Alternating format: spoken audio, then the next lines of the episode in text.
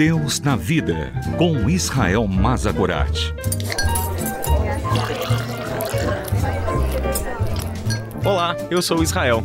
Sente-se, pegue o seu café e vamos conversar sobre Deus e sobre a vida, sobre a fé e sobre as nossas dúvidas.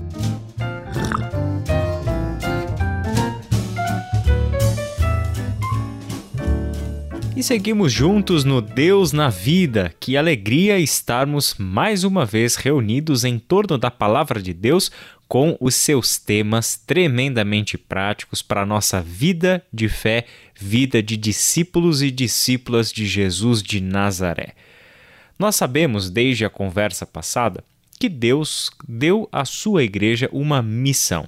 Essa missão não foi conferida a apenas uma parte da sua igreja dedicada à anunciação, à proclamação da mensagem do Evangelho. Na verdade, a mensagem do Evangelho é a tarefa dada para todo o cristão, que não apenas tem algo a dizer sobre o Evangelho, mas a sua própria existência.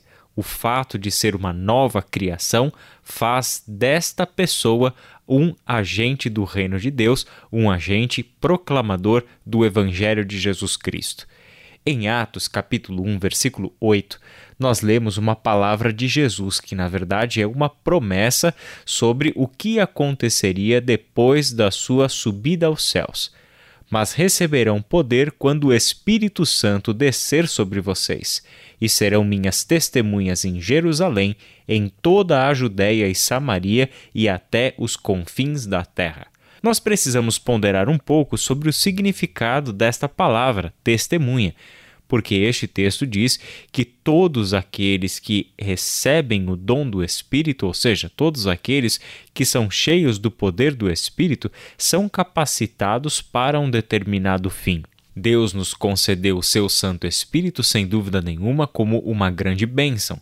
No entanto, esta não é uma bênção pessoal para o nosso próprio benefício o Espírito Santo é o que forma a Igreja. Logo, o Espírito Santo ter sido dado por Deus ao seu povo é o que faz com que sejamos membros uns dos outros.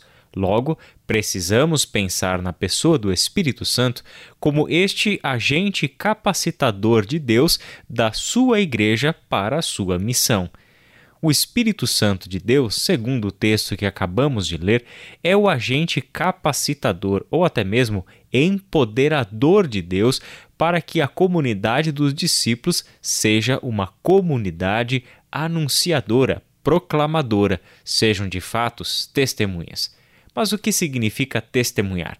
É importante entender que o Espírito Santo vindo a este mundo não nos dá uma mensagem a dizer na verdade, o Espírito Santo descendo sobre a igreja é o que faz dos discípulos pessoas que receberam o poder para serem testemunhas. Não é uma mensagem que nos foi concedida, mas uma nova identidade com um novo propósito. A partir deste momento que recebemos o Espírito Santo de Deus, somos Igreja de Jesus Cristo, somos agentes de Deus neste mundo, proclamando a mensagem da reconciliação com aquilo que nós dizemos e na maneira como nós vivemos como povo de Deus neste mundo. Quando entendemos dessa forma, dimensionamos melhor a tarefa da evangelização. Levar o Evangelho ao mundo não é a tarefa dos evangelistas, aquelas pessoas tremendamente hábeis e corajosas que conseguem falar com qualquer pessoa a qualquer momento.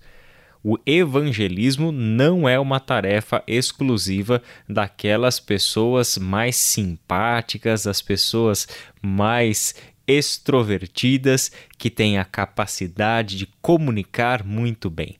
Na verdade, a tarefa de proclamação do Evangelho é tarefa do corpo de Cristo. Toda a Igreja de Deus tem a tarefa anunciadora, porque o Espírito Santo de Deus é o que capacita a Igreja para que ela seja uma testemunha de Jesus Cristo. Dessa forma, entendemos a missão da Igreja como uma missão coletiva. Não olhamos para a minha missão, a sua missão Deus tem apenas uma missão neste mundo, e esse Deus que está em missão no mundo compartilhou com o corpo de Cristo, a Igreja, essa missão. Logo, a tarefa é nossa. A mensagem do Evangelho é o trabalho coletivo, comum, comunitário da Igreja de Jesus Cristo. O Espírito Santo de Deus é o que nos dá o poder para testemunhar. Isso é importante levarmos em consideração, para não acharmos que estamos sozinhos em uma tarefa individual e pessoal, agindo na nossa própria força e nossa própria capacidade. Que Deus te abençoe e até a nossa próxima conversa.